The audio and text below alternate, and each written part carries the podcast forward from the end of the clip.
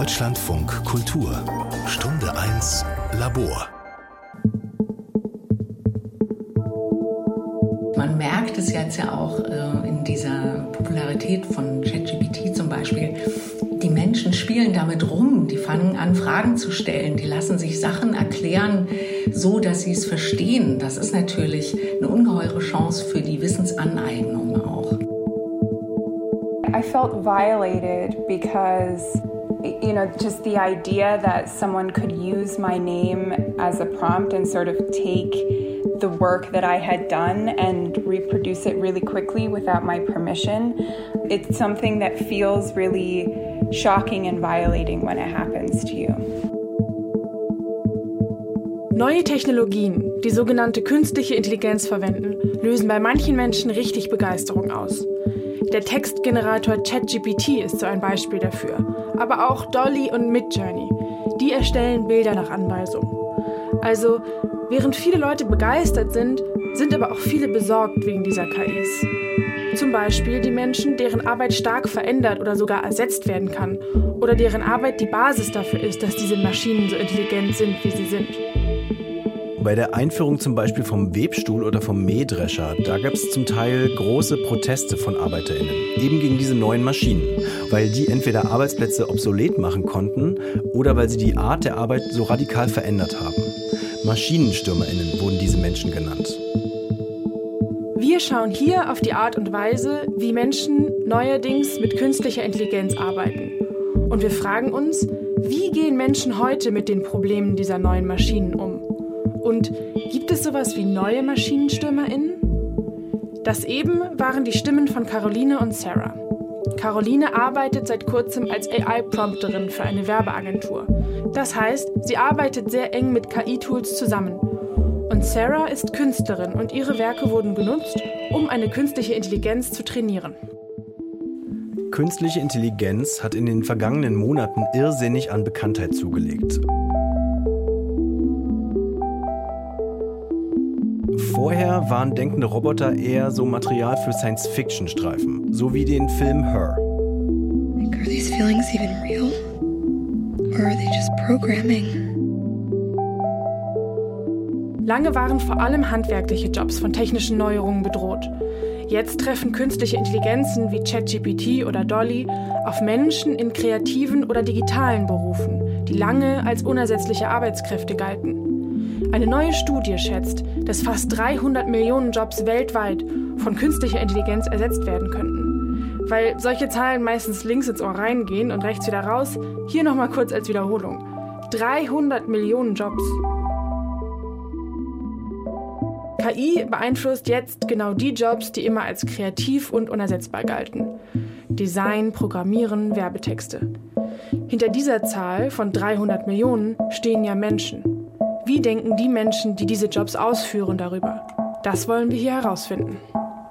Wir, das bin ich, Kolumba Krieg. Und ich, Markus Wolf. Künstliche Intelligenz und die neuen Maschinenstürmer. Eine Sendung von Markus Wolf und Kolumba Krieg. Musik Hans Schmerz. KIs sind an großen Mengen von Daten trainiert und haben auf dieser Grundlage gelernt, vorauszusagen, wie sich ein Bild oder ein Text wohl zusammensetzt. Das ist für viele Sachen nützlich, auch wenn die KIs noch oft Fehler machen und man besonders Fakten immer gegenchecken muss. Ich war Anfang Februar für ein paar Tage in Paris und ich arbeite in einer Softwarefirma, deswegen ist ChatGPT eh immer ein großes Thema. Das ist meine Freundin Clara. Sie hat uns erzählt, wofür sie ChatGPT schon jetzt im Alltag verwendet. Ein paar der Restaurants, die ChatGPT ihr empfohlen hat, gab es nicht mehr, weil die KI ja nur mit Daten bis 2021 trainiert wurde. Das ist eine wichtige Einschränkung der Fähigkeiten von KI. Sie können dir auch Blödsinn erzählen und das ist oft schwer auf den ersten Blick zu erkennen, weil sie dir keine Quellenangabe mitliefert. Aber trotzdem konnte Clara was mit den Ergebnissen anfangen. Was mich echt überrascht hat, war, wie gut das am Ende funktioniert hat. Die Empfehlungen, die noch existiert haben, die waren tatsächlich alle ziemlich gut. Und zwar habe ich konkret nach Bistros gefragt, die einen Mittagstisch für unter 15 Euro anbieten. und typische französische Gerichte servieren. Und dann ähm, spuckt einem das halt eine Liste aus mit irgendwie fünf Ergebnissen. Und zu jedem Restaurant ist auch direkt noch eine kleine Information. Solche Erfahrungsberichte höre ich immer öfter. Auch von FreundInnen, denen KI zum Beispiel bei Uni-Arbeiten hilft oder die sich Einkaufslisten schreiben lassen. Seit die Firma OpenAI ihr Modell GPT-3 mit einer neuen, einfach zu benutzenden Oberfläche versehen und dem Internet zur freien Verfügung gestellt hat, ist seine Nutzung explodiert.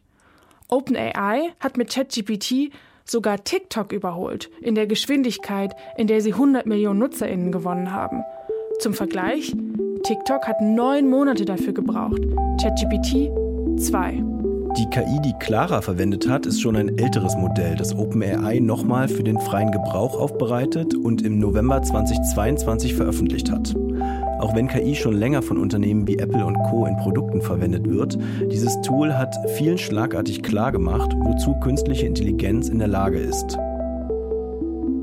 Eine künstliche Intelligenz wie ChatGPT scheint in der Lage zu sein, extrem gut die Anfragen von Menschen erledigen zu können eben fast so gut wie echte Menschen, wie echte Freunde.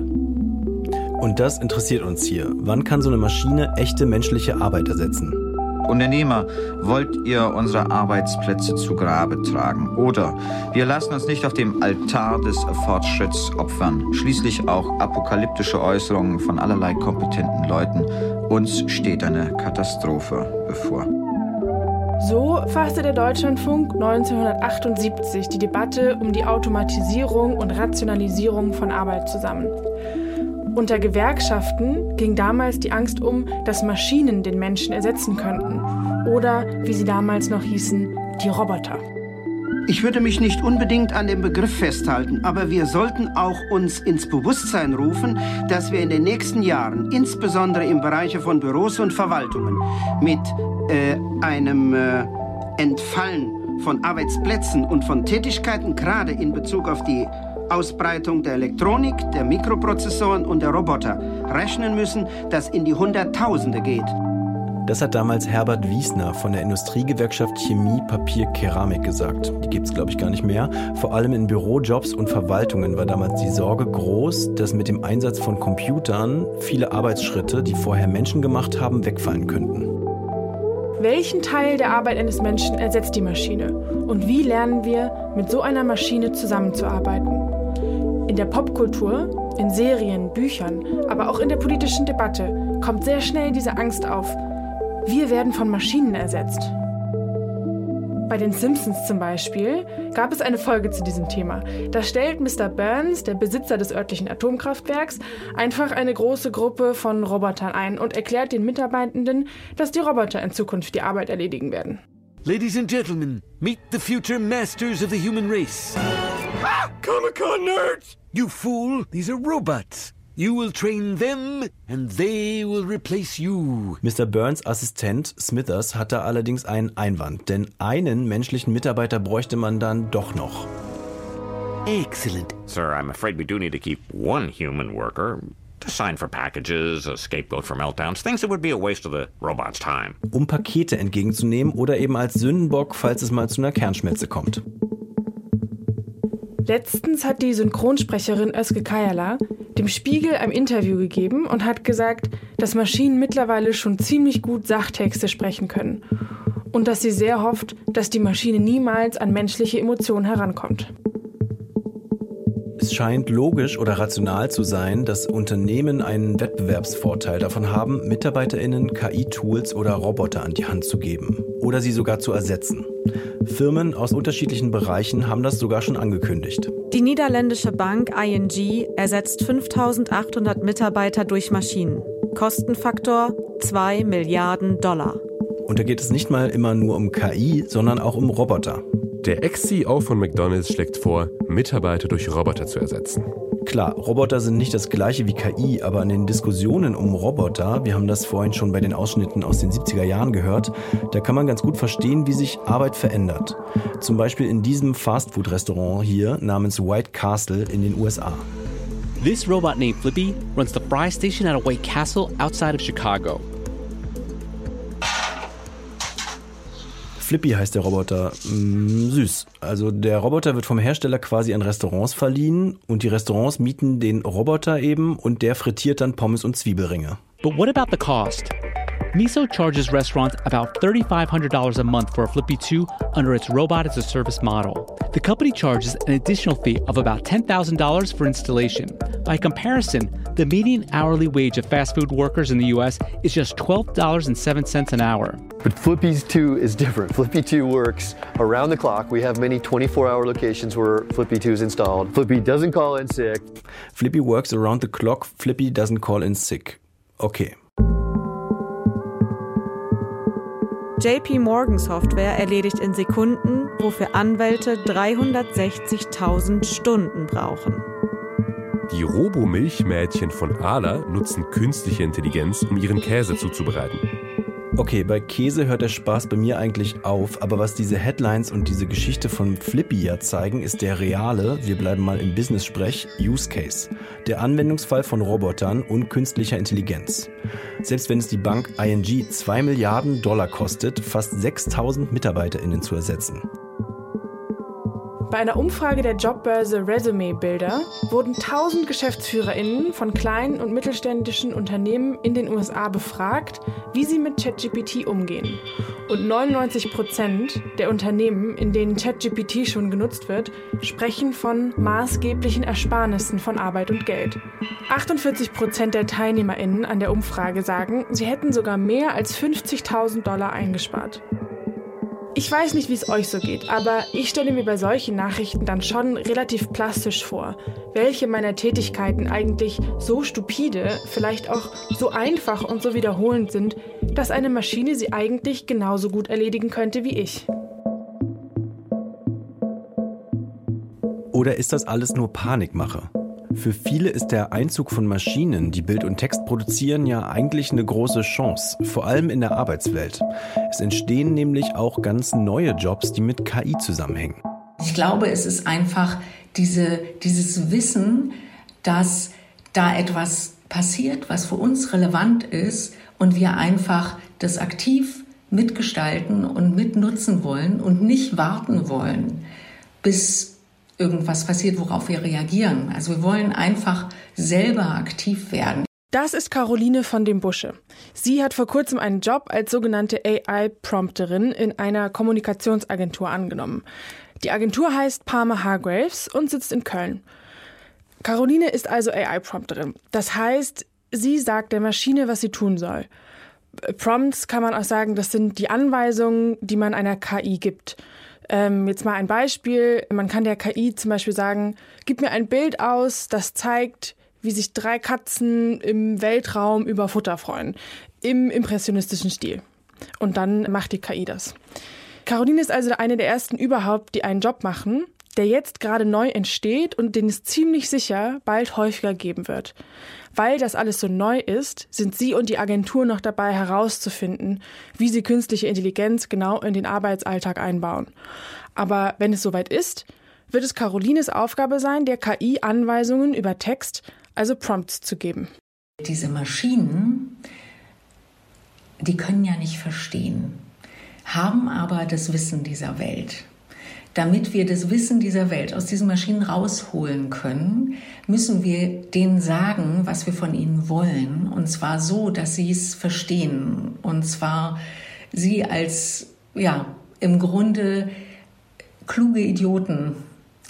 Das heißt, wir müssen es wirklich bis ins Detail erklären, was wir von ihnen wollen. Und dafür müssen wir genau wissen, was die Stichworte sind, damit wir das bekommen.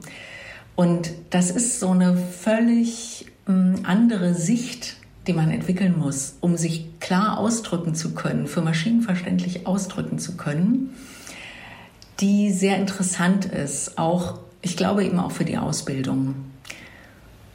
Das sollte man auf jeden Fall in Zukunft berücksichtigen. Und es heißt eben auch, dass die Maschinen uns das Denken nicht abnehmen. Wir müssen ja weiter für sie denken. Da geht es auch darum, erstmal herauszufinden, wofür und wie sich die Maschine überhaupt einsetzen lässt. Die Agentur, für die Caroline arbeitet, Parma Hargraves, sitzt in Köln.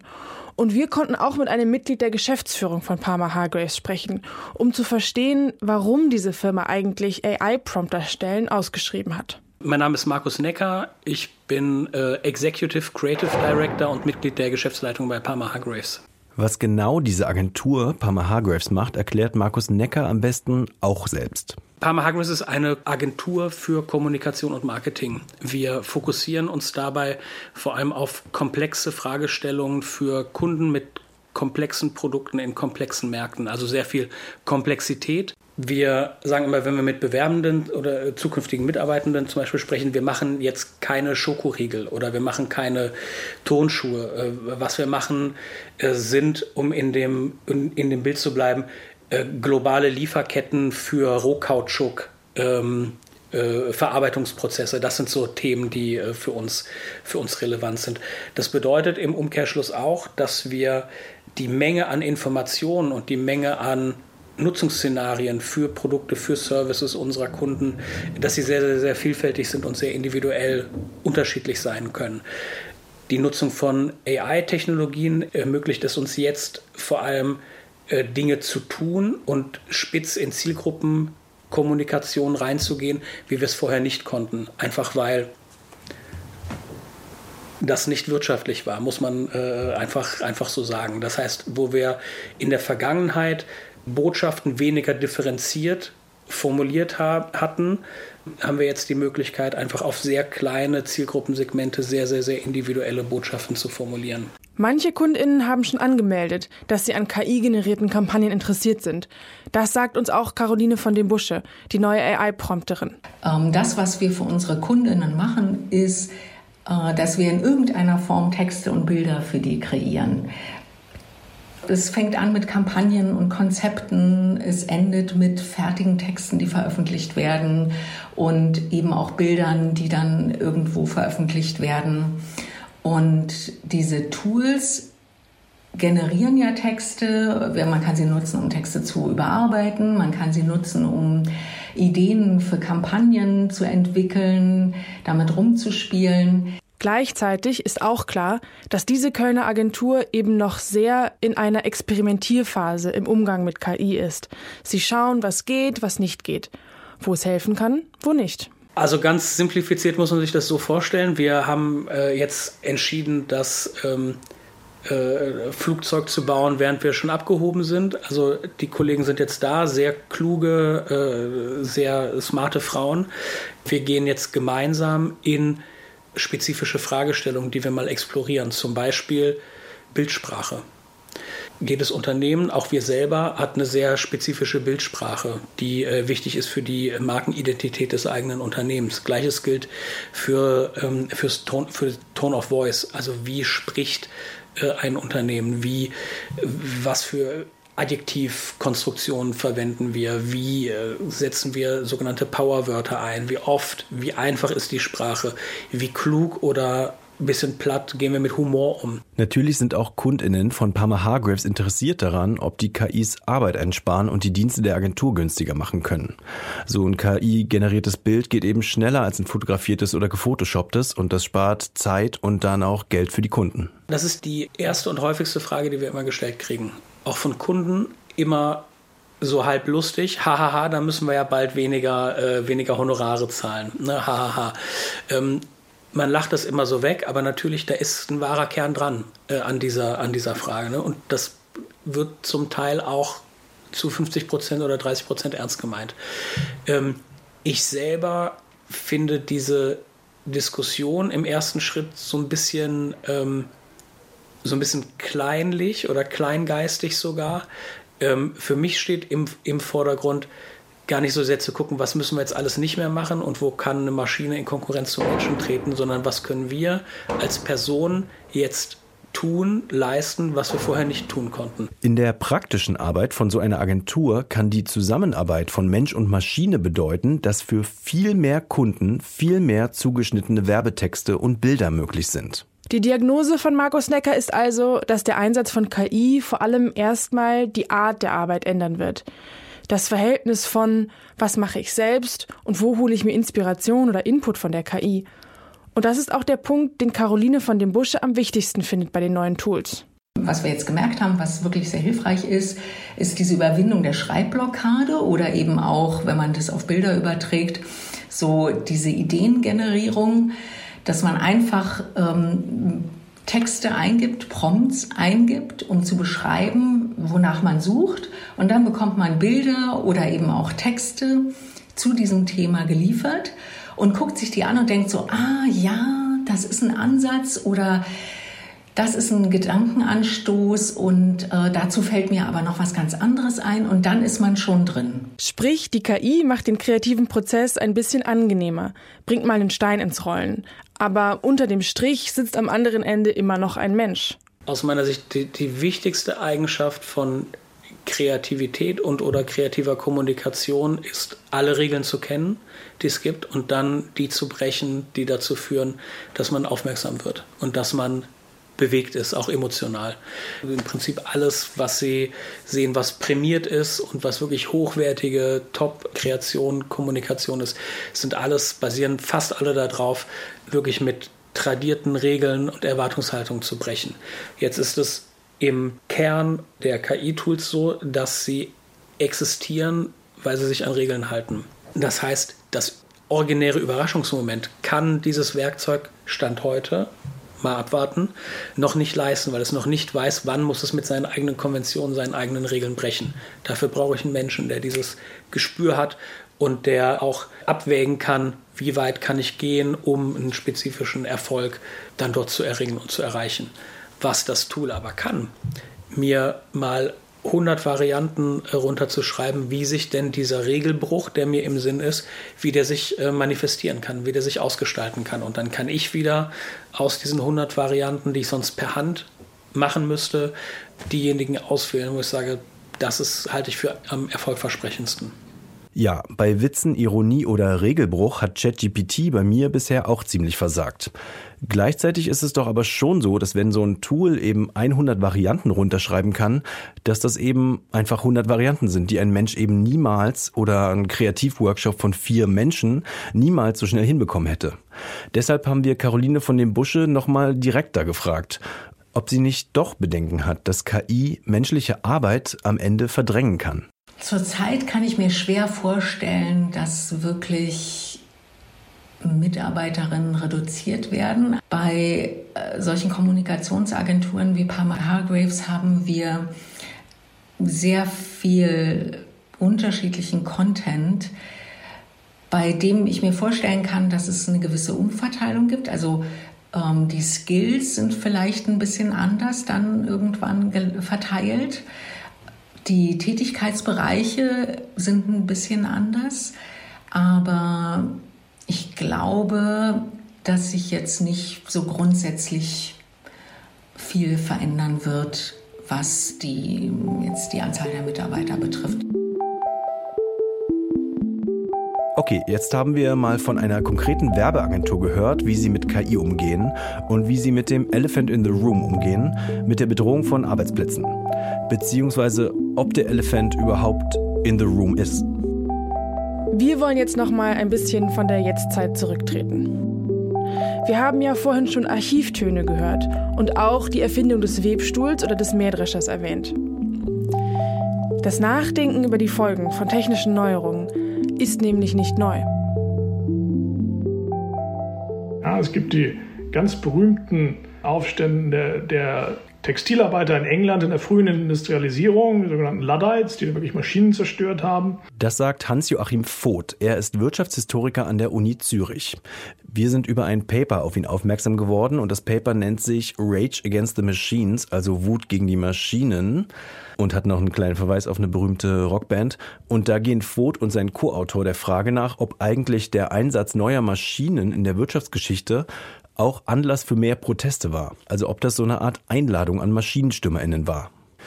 Im Falle der Luddites, der Luditen, mit U und Doppel-D geschrieben und nach ihrem fiktiven Anführer Ned Ludd benannt, war das Ziel der Zerstörungspläne der neu eingeführte Webstuhl. Den gab es vor allem in städtischen Zentren und der sollte in Textilfabriken eingesetzt werden. Aber so eine MaschinenstürmerInnen gab es eben nicht nur in städtischen Zentren, sondern auch auf dem Land, weil da auch neue Maschinen eingesetzt wurden. Und es gibt Unruhen in England in den 1830er Jahren unter Landarbeitern, die sogenannten Captain Swing Riots. Und die sind dann auch hingegangen und haben dann von Landwirten verlangt, dass sie die Dreschmaschinen zerstören. Ja, und haben dann, wenn das nicht passiert ist, die Bauernhöfe angesteckt. Und also Todesfälle und echte physische Übergriffe waren höchst selten, aber das war jetzt, sagen wir mal, zumindest eine sehr energisch durchgeführte Verhandlung der Landarbeiter mit ihren Arbeitgebern, den reichen Bauern. Ja, das ist aber auch deshalb interessant, weil es einer der ganz wenigen Fälle ist, wo wir so etwas beobachten können. Bei den Swing Riots wurden typischerweise Briefe an Richter, Pfarrer und wohlhabende Landwirte geschickt, um eine Erhöhung der Löhne oder auch eine Kürzung der Zehnzahlungen und die Zerstörung von Dreschmaschinen gefordert. Blut und Rache an deinem Leben und deinem Eigentum, weil du uns unsere Arbeit mit deiner Dreschmaschine weggenommen hast. Sieben von uns, die in der Nähe deines Wohnhauses wohnen, haben sich darauf geeinigt, dass wir, wenn du nicht von deiner Dreschmaschine ablässt, wir dein Heu mit Feuer dreschen und deinen Körper in Blut baden werden. Wie werden die Leute von Reading gucken, wenn sie sehen, dass der frühe Hof in Flammen steht? Okay, Klare Ansagen waren das damals bei den Swing Riots. Das waren im Prinzip kollektive, clandestine Drohbriefe. Und so ein bisschen ist das ja auch die Grundfrage, die uns hier beschäftigt. Sorgen solche Innovationen wie KI-Tools dafür, dass sich Menschen ersetzt fühlen oder sogar real ersetzt werden? Der Wirtschaftshistoriker Voth sagt, das wirkt zwar erstmal logisch, aber nachweisen kann man das so direkt nicht. Die Intuition ist erstmal zu sagen, also pro Kopf produzieren wir ungefähr zehnmal so viel wie vor der industriellen Revolution. Das heißt, äh, wir wissen, 90 Prozent von dem, was die Leute in vorindustrieller Zeit getan haben, war eigentlich Landwirtschaft. Heute arbeiten nur noch zwei Prozent der Beschäftigten oder weniger in den meisten Industrieländern. Äh, Wirtschaftsentwicklung ist erstmal Jobzerstörung. Und die große Frage ist dann eigentlich, warum sehen wir das in der Form eigentlich nicht? Warum geht uns nicht die Arbeit aus, wenn immer weniger Leute immer mehr produzieren können? Also jetzt kann man natürlich sagen, aus der Vogelperspektive gibt es große Veränderungen in der Arbeitswelt. Und im Großen und Ganzen ist es aber gar nicht so schlimm, das gleicht sich irgendwie aus. Aber in diesen Momenten, wenn eine neue Technologie eingeführt wird, dann passiert doch gesellschaftlich was. Irgendwo müssen die Menschen doch hin. Wenn man im Archiv stöbert, dann sind gerade auch nach dem Zweiten Weltkrieg alle möglichen Maschinen als mögliche Einsparung der Arbeitskraft diskutiert worden. Wie in diesem Deutschlandfunkbeitrag von der Messe Hannover 1975, wo es um Kopiergeräte geht. Die Bürokopie hat ihren Siegeszug angesetzt und wird ihn fortsetzen. Der Markt entwickelt sich sehr positiv für uns. Es werden eben immer mehr Kopien dort gemacht, wo die Kopie als Rationalisierungsmittel Arbeitskraft einspart.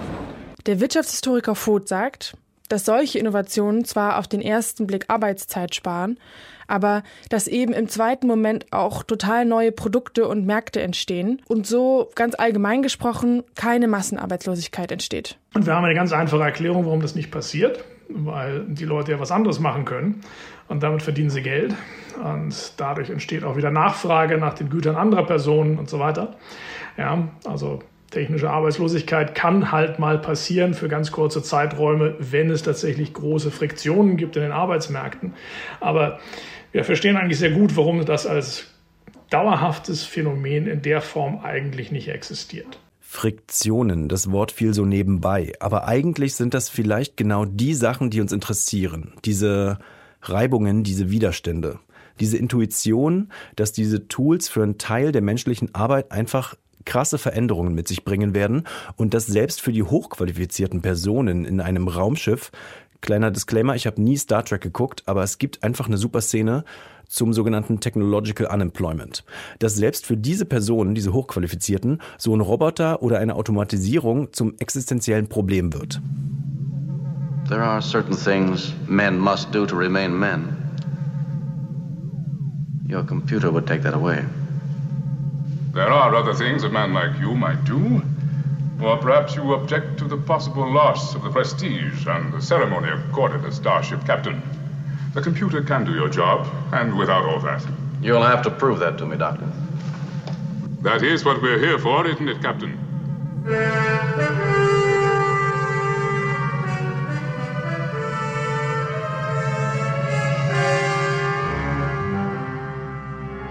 Caroline von dem Buscher arbeitet mit KI-Tools für eine Agentur. Und die Agentur selbst sagt, dass sie eigentlich gar nicht planen, Leute einzusparen. Gleichzeitig sagt uns ein Wirtschaftshistoriker, dass man zwar annehmen könnte, dass ganz viele Jobs wegfallen, dass aber wahrscheinlicher ist, dass einfach ganz viele neue Arten von Arbeit entstehen und am Ende, in the long run, alle profitieren. Jetzt hat Hans-Joachim Voth, der Wirtschaftshistoriker von eben, aber ja auch gesagt, dass früher mal unglaublich viele Menschen in der Landwirtschaft gearbeitet haben. Knapp 90 Prozent in Deutschland. Die waren dann tendenziell gezwungen, andere Arbeiten anzunehmen, weil diese spezielle Arbeit, die sie gemacht haben, nicht mehr gefragt war. Wir haben uns gefragt, gibt es diese Menschen auch in der Welt der KIs? Und ist es vielleicht nicht noch spezieller bei künstlichen Intelligenzen? Denn die müssen ja erstmal noch mit Informationen trainiert werden. Und diese Informationen basieren zum Teil auf der Arbeit echter Menschen. Ich hatte schon vorher von AI gehört, aber im Oktober 2022 hat mir jemand ein Bild geschickt, in dem mein Name als Vorgabe für eine Bild-KI verwendet wurde. Ab da hatte ich keine andere Wahl. Ich konnte es nicht länger ignorieren. Das ist Sarah Anderson. Sie ist Comiczeichnerin. Ihre Serie Sarah Scribbles ist euch, wenn ihr euch vielleicht viel im Internet bewegt, ziemlich sicher schon mal über den Weg gelaufen. In den Webcomics zeichnet sie oft sich selber mit zerzausten Haaren und so großen Kulleraugen oder auch manchmal eher so Strichfiguren, die Herausforderungen im Leben junger Erwachsener meistern. Mit ihrem ziemlich einfach aussehenden Stil bringt sie Beobachtungen über das Wesen von Katzen oder auch über psychische Gesundheit ziemlich gut auf den Punkt und zwar so gut, dass ihre Zeichnungen auch als Memes ziemlich gut funktionieren. Im Oktober 2022 hat Sarah herausgefunden, dass man ihre Comics mit Bilder generierender künstlicher Intelligenz nachstellen kann. I felt violated because you know, just the idea that someone could use my name as a prompt and sort of take Ich denke, für jemanden, der kein Künstler ist, würde ich es damit vergleichen, dass jemand einfach deinen Namen eintippen und alles mit deiner Stimme sagen oder mit dem Bild von dir alles Mögliche machen kann. Das ist etwas, das sich wirklich schockierend und verletzend anfühlt. shocking and violating when it happens to you. Sarah ist nicht die einzige Künstlerin, deren Stil von Maschinen imitiert werden kann. Besonders IllustratorInnen und KünstlerInnen im Fantasy- und Science-Fiction-Bereich werden gerne kopiert, denn ihre Stile sind bei Menschen, die sich im Internet besonders gut auskennen, um nicht zu sagen Nerds, sehr beliebt. Den Kopierten bereitet das aber große Sorgen. The most obvious one is that it Offensichtlich wirkt sich das direkt auf unsere Karrieren aus, wenn man unseren Namen als Vorgabe für die KI benutzen kann. Dann gibt es keinen Grund, uns zu buchen. Also ich betrachte es auch als einen Verstoß gegen ethische Prinzipien und natürlich auch gegen das Urheberrecht. Uh, Sarah kritisiert auch, dass sie und alle anderen KünstlerInnen nicht gefragt wurden, als man ihre Werke in eine Datenbank gepackt hat und an denen künstliche Intelligenz trainiert wurde. Außerdem kann man ihre Werke mit Bildtools wie Dolly und Midjourney vielleicht bald sehr leicht zweckentfremden. Das heißt in Sarahs Fall auch, dass man ihre Kunst potenziell für Memes benutzen kann, die rechtsradikale Ideen verbreiten. Das klingt vielleicht krass und ein bisschen weit hergeholt, aber genau das ist Sarah schon passiert. Und jetzt könnte das mit Hilfe von künstlicher Intelligenz noch viel einfacher werden.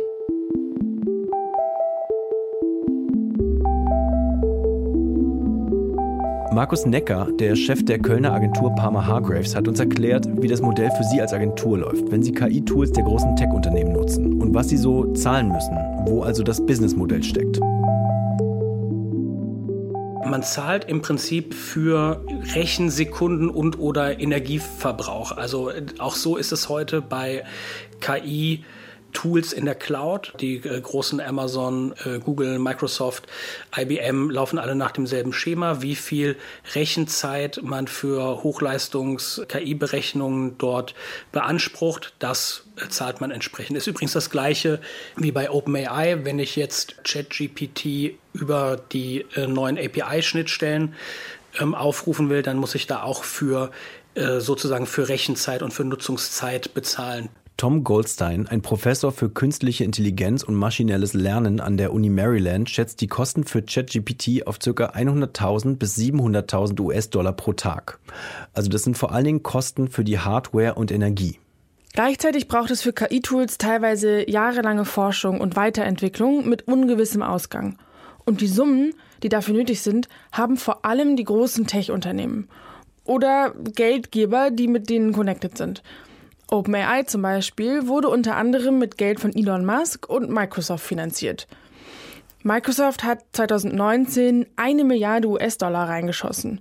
2021 nochmal und als ChatGPT und Dolly so durch die Decke gegangen sind, haben sie nochmal 10 Milliarden Dollar ausgegeben. Auch mit der Absicht, dass sie künstliche Intelligenz dann exklusiv in Microsoft-Produkten nutzen können. Wir haben zu dieser ganzen Thematik, zur Rolle von großen Tech-Konzernen und der Weiterentwicklung von KI einen Experten gefragt. Mein Name ist Timo Daum, ich bin Sachbuchautor und mein Schwerpunkt ist der digitale Kapitalismus. Ich habe Timo Daum am Wissenschaftszentrum in Berlin besucht. Er hat uns nochmal ins Gedächtnis gerufen, KI ist zwar eine krasse Innovation und eine große Veränderung, solche, wie man aussagt, disruptiven Neuerungen an sich sind im Kapitalismus aber erstmal nichts völlig Überraschendes. Also für mich ist KI in erster Linie neben vielen anderen Aspekten tatsächlich ja eine, eine digitale Maschine, wie eine Dampfmaschine oder wie ein anderes Produktionsinstrument in einer Fabrik auch. Außerdem steht die Maschine nicht im luftleeren Raum. Sie braucht, auch wenn sie natürlich eine virtuelle Maschine ist, jemanden, der sie baut oder trainiert. Und das kann nicht irgendwer sein. Da muss ordentlich Macht dahinter stehen. Also ChatGPT und vielleicht auch noch ein paar andere Beispiele. Da würde ich sagen, das ist tatsächlich ein, ein qualitativer Sprung. Das ist eine distinkte äh, neue Welle. Also wir haben es mh, hm, mit ähm, verbesserten Modellen zu tun. Ähm, äh, ne, also das, das ist jetzt auch nicht weiter überraschend oder so. Ähm, aber, und das ist vielleicht auch gerade das Besondere bei ChatGPT, wir haben mittlerweile hinten dran wirklich mächtige Akteure, die es auch schaffen, Innovationen in diesem Bereich in sehr großer Geschwindigkeit und auf sehr großer Skala zu verbreiten. Dass Digitalkonzerne wie Microsoft, Google und Co hinter der KI-Revolution stehen, ist kein Zufall. Denn um diese Algorithmen zu trainieren, braucht es eine unvorstellbar große Menge Daten und im Umkehrschluss auch eine irre Menge Rechenleistung, um diese Daten zu verarbeiten. Dass die Digitalkonzerne damit beschäftigt sind, Daten zu schürfen oder Daten aus dem, ne, Datenschätze zu heben, so wie wir das Öl aus der, aus der Erdkruste äh, herausholen. Das ist das Extraktive. Und dann, genau wie beim Erdöl auch, muss das aber raffiniert werden. Ne? Also eine Raffinerie, eine Erdölraffinerie macht aus diesem völlig unbrauchbaren schwarzen Öl verschiedenste tatsächlich verwendbare Produkte wie zum Beispiel Benzin, Asphalt und so weiter. Und genau das ähm, machen praktisch die Digitalkonzerne. Und, das, und da sind sozusagen KI-Algorithmen, haben sie genau diese Rolle, aus großen Daten sehen, verwertbare äh, Informationen äh, zu generieren. Auch wenn man es bei den fast magisch wirkenden Fähigkeiten von KI schnell vergessen kann. In ihnen steckt echte Arbeit echter Menschen. Natürlich die Arbeit der Menschen, an deren Werken die Algorithmen trainiert worden sind. Von einer von ihnen haben wir schon gehört. Aber auch noch andere. Und zwar sehr viel konkreter, würde ich sagen. Dazu muss ich ein bisschen ausholen. Wie wir leider wissen, kann das Internet ein ziemlich übler Ort sein. Und weil KIs an im Internet verfügbaren Daten trainiert sind, sind ihnen verstörende Inhalte wie Gewalt, Hass, Sexismus oder Rassismus leider nicht fremd. Das Horrorbeispiel für Tech-Unternehmen ist da immer der Chatbot Tay. Der wurde 2016 von Microsoft gelauncht. Tay sollte eigentlich eine teenagermäßig freundlich hippe Gesprächspartnerin sein.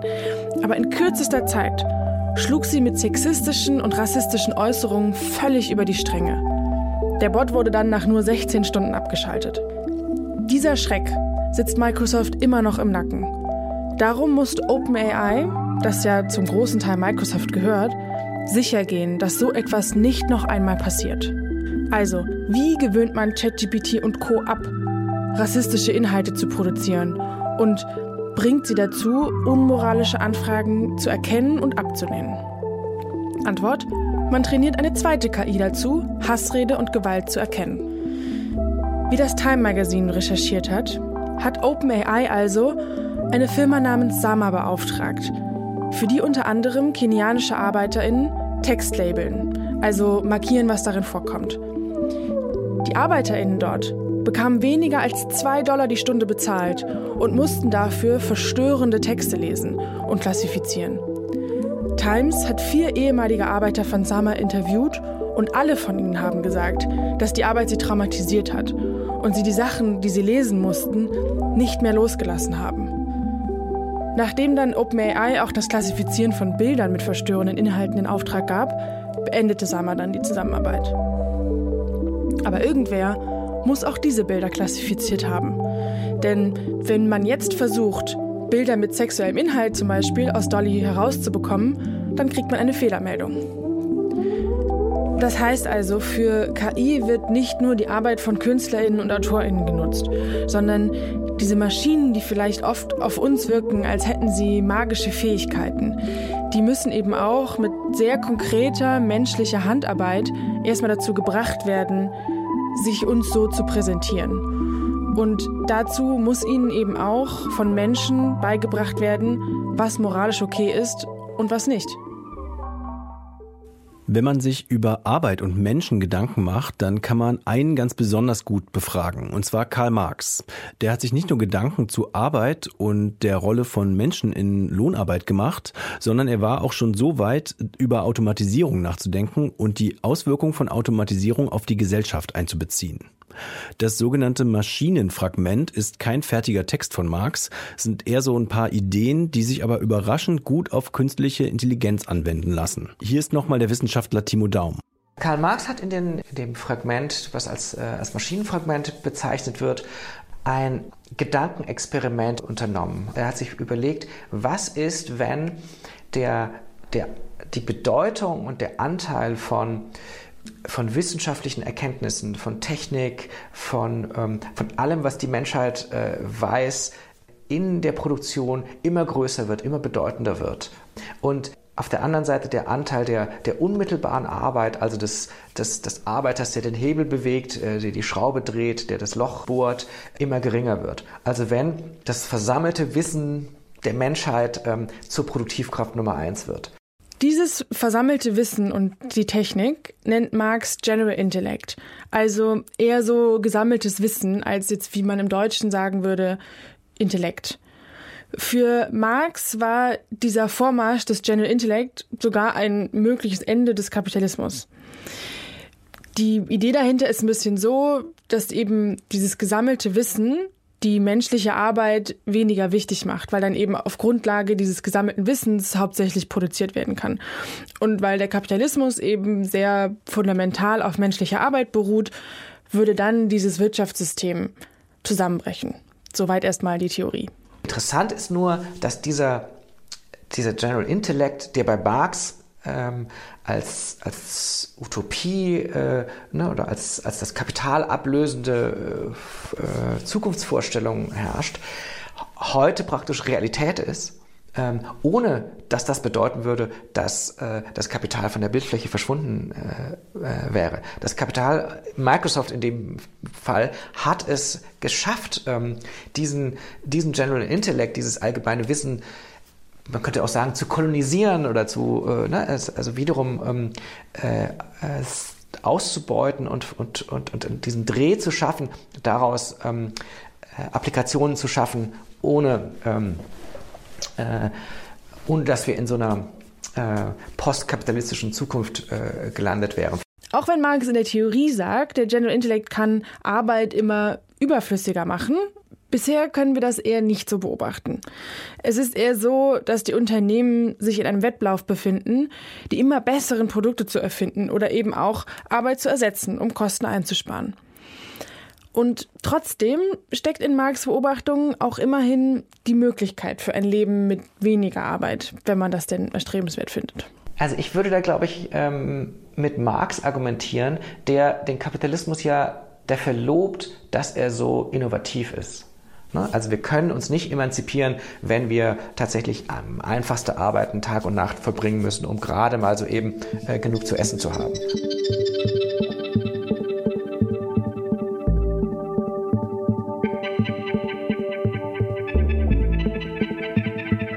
Sarah Anderson, die Comiczeichnerin, die wir vorhin schon kennengelernt haben, steht KI ja eher skeptisch gegenüber.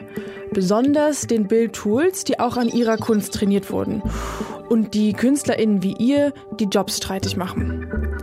Darum hat sie auf Initiative der Konzeptkünstlerin Carla Ortiz und zusammen mit anderen KünstlerInnen Klage gegen zwei KI-Unternehmen, Stability AI und Midjourney, eingereicht. Das Wichtigste, was wir mit der Klage verfolgen, ist, dass wir mehrere Urheberrechtsverletzungen geltend machen. Und unser Ziel, in der Kunstszene nennen wir das die drei Cs, ist es, dass die KI-Text-zu-Bild-Generatoren uns als Urheberinnen anerkennen, dass wir unsere Zustimmung geben oder verweigern können und dass wir Entschädigung erhalten. Also Anerkennung, Zustimmung und Entschädigung. Das ist es, was wir von diesen KI-Generatoren in Zukunft erwarten. Und das ist es, was wir hoffen, mit der Klage zu erreichen. Die Sammelklage, die Sarah und ihre Mitstreiterinnen in San Francisco verfolgen, ist eine der ersten ihrer Art. Sie stellt ganz grundsätzliche Fragen zum geistigen Eigentum und seine Anwendung auf KI-Tools. Das Ergebnis der Verhandlungen könnte große Auswirkungen auf KI-Unternehmen in den USA haben. Und das ist nicht der einzige Weg, auf dem KünstlerInnen in den USA sich zur Wehr setzen, gegen das, was sie als Diebstahl an ihrem Handwerk sehen. There are several forms of protest and resistance that I've seen. So the first is that es gibt verschiedene Formen des Protests und des Widerstands, die ich beobachtet habe. Die erste ist, dass viele KünstlerInnen ihre Kunstwerke aus dem Netz entfernt haben, was ich für eine große Tragödie halte, aber ich verstehe es. Zweitens kommt bald ein Tool namens Glaze auf den Markt, das meines Wissens nach wie ein Filter funktioniert. Man kann es auf sein Kunstwerk legen und wenn dann eine KI damit trainiert werden soll, wird das Bild verschlüsselt und es für die KI unbrauchbar gemacht. Ich glaube, man kann sogar festlegen, wie das Bild verschlüsselt werden soll. Anstatt eines Comics kann ich also einstellen, dass Bilder von Hotdogs erzeugt werden. Im Grunde bringt es das System durcheinander. Natürlich kommt das Tool zu spät und das ist nicht die Schuld der EntwicklerInnen von Glaze, weil unsere Bilder bereits von KI-Entwicklerinnen genutzt wurden.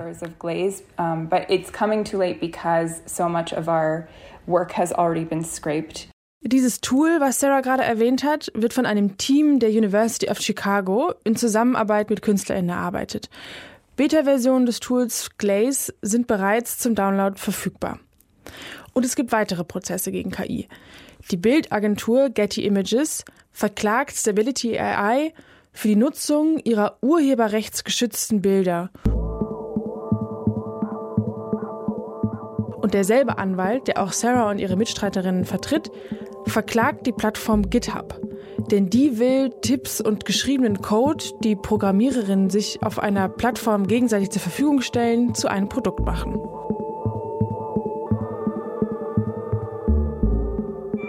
Man fragt sich natürlich die ganze Zeit, wo bleibt in dieser ganzen Gemengelage eigentlich die Politik? Auf EU-Ebene wird aktuell an einer ersten Gesetzgebung explizit zu künstlicher Intelligenz gearbeitet. Und mitten in diese Arbeit ist die Veröffentlichung von ChatGPT geplatzt.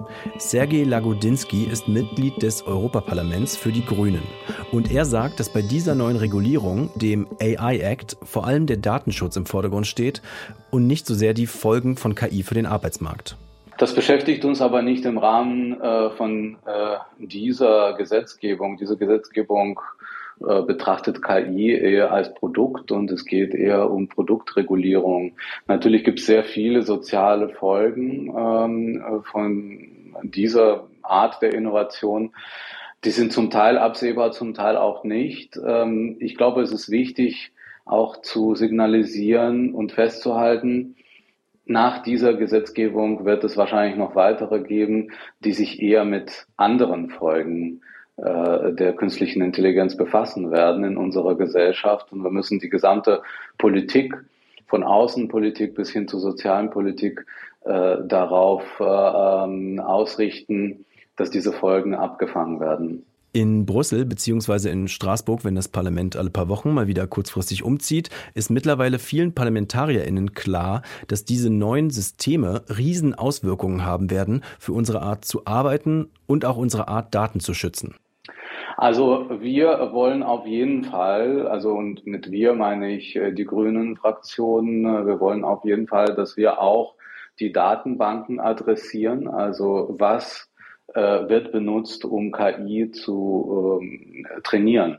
Äh, wir haben sogar einen Vorschlag gemacht, dass diejenigen KI-Anwendungen verboten werden sollen, die auf illegal beschaffenen Daten trainiert worden sind. Das ist natürlich etwas radikal, ja, aber ich glaube, das ist nicht ganz abwegig. Ich war im Interview erstmal kurz erstaunt, warum das unbedingt eine radikale Forderung sein soll. Wenn man jetzt mal ganz naiv an die Sache rangeht, dann würde man wohl in relativ vielen anderen gesellschaftlichen Bereichen einfach davon ausgehen, dass Daten nicht illegal beschafft werden sollten.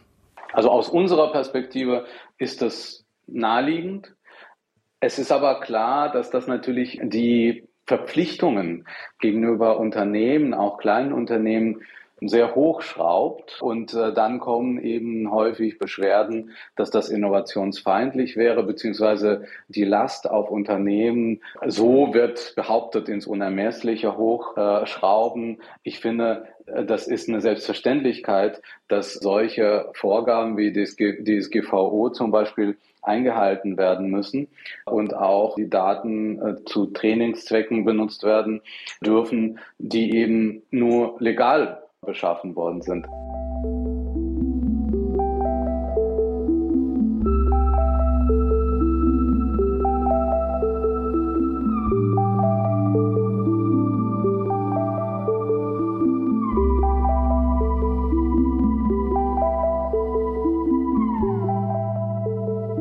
Im Grunde stürmen also die Arbeiter in die Maschine alle auf ihre Art. Entweder sie laufen ihr eben stürmisch entgegen und fallen ihr in die Arme und nutzen sie ab jetzt für ihren Arbeitsalltag, oder sie wollen die Maschine stürmen und sie zerstören, weil sie sich Sorgen machen, dass künstliche Intelligenz schlechte Auswirkungen auf sie haben wird. Und diese Dreschmaschinen, die wir uns da angeguckt haben in den 1830er Jahren, die fangen erst an, sich massiv zu verbreiten, als es diese Arbeitskräftemangel gibt ja, und dann, wenn Sie als Bauer dastehen und Sie kriegen keine Leute, die die Ernte dreschen, können Sie das Getreide nicht verkaufen. Das ist halt Mist. Ne? Und diese Maschinen, die gab es schon lange, die gab es schon längst vorher. Die hat aber keiner verwendet. Eine Sache ist aber auch klar nach den ganzen Interviews, die wir geführt haben, nämlich, dass dieser ganze KI-Markt ein total vermachteter Markt ist mit riesen Unternehmen und Konzernen, die auch ein Interesse haben und gleichzeitig auch kleine, aber auch mittlere und auch richtig große Unternehmen echt ein Interesse haben, mit KI herumzuprobieren und zum Teil auch Arbeitsprozesse effizienter zu machen oder Leute zu ersetzen. Ich würde eher so rangehen zu sagen, wie sorgen wir denn dafür, dass äh, das ChatGPT als privatkapitalistische Anwendung kontrolliert wird? Ne? Also wie, ähm, wie regulieren wir das? Wie, wie machen wir dann Monitoring? Ja, ist ja klar. Also sie wollen nicht, dass die Leute jetzt hingehen und ähm, die Webstühle zerstören und die Häuser abfackeln, nur weil es technischen Fortschritt gibt. Ja, technischer Fortschritt ist erstmal eigentlich ohne jeden Zweifel gut. Ich würde sagen, wenn ich mit der gleichen Arbeit mehr herstellen kann oder die gleiche Menge Produktion hinkriegen mit weniger Arbeit, ist das erstmal was Schönes. Ja, dann können wir alle länger schlafen und ja, also es ist da nichts falsch dran. Aber in der Sekunde, wo das jetzt riesige Mengen von unglücklichen Menschen produziert, denen der Job fehlt und denen anschließend noch der Übergang in andere Jobs schwer fällt, wird das natürlich zur Belastung für eine Gesellschaft.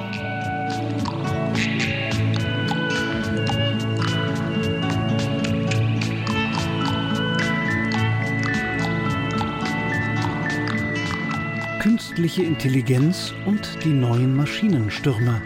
Eine Sendung von Markus Wolf und Columba Krieg. Musik Hans Schmerz.